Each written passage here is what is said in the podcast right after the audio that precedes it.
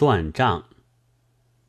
说起清代的学术来，有几位学者总是眉飞色舞，说那发达是为前代所未有的，证据也真够十足。解经的大作层出不穷，小学也非常的进步。史论家虽然绝迹了，考史家却不少，尤其是考据之学。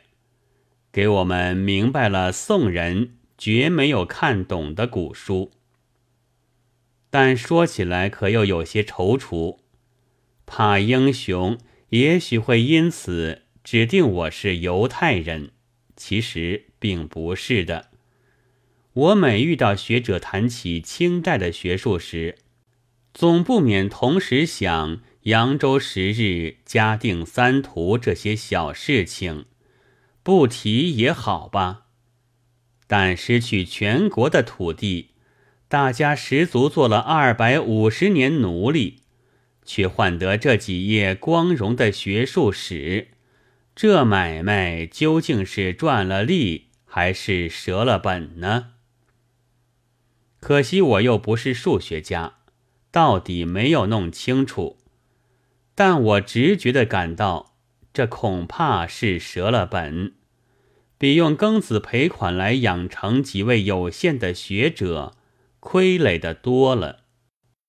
但恐怕这又不过是俗见，学者的见解是超然于得失之外的。虽然超然于得失之外，利害大小之变，却又似乎并非全没有。大莫大于尊孔，要莫要于崇儒，所以只要尊孔而崇儒，便不妨向任何新朝俯首。对新朝的说法，就叫做反过来征服中国民族的心。而这中国民族的有些心，也真被征服的彻底，到现在。还在用兵险、利益、水旱、风黄换取着孔庙的重修、雷峰塔再建、男女同行犯祭、四库真本发行。这些大门面。